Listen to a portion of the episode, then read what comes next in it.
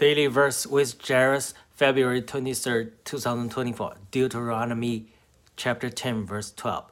And now, Israel, what does the Lord your God require of you? But to fear the Lord your God, to walk in all his ways, to love him, to serve the Lord your God with all your heart and with all your soul.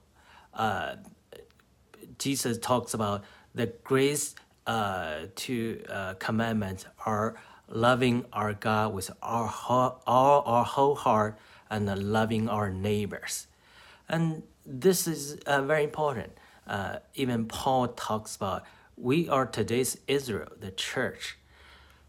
So uh, whether Israelites or the church, uh, the degradation uh, comes from uh, not loving the Lord with their all whole heart.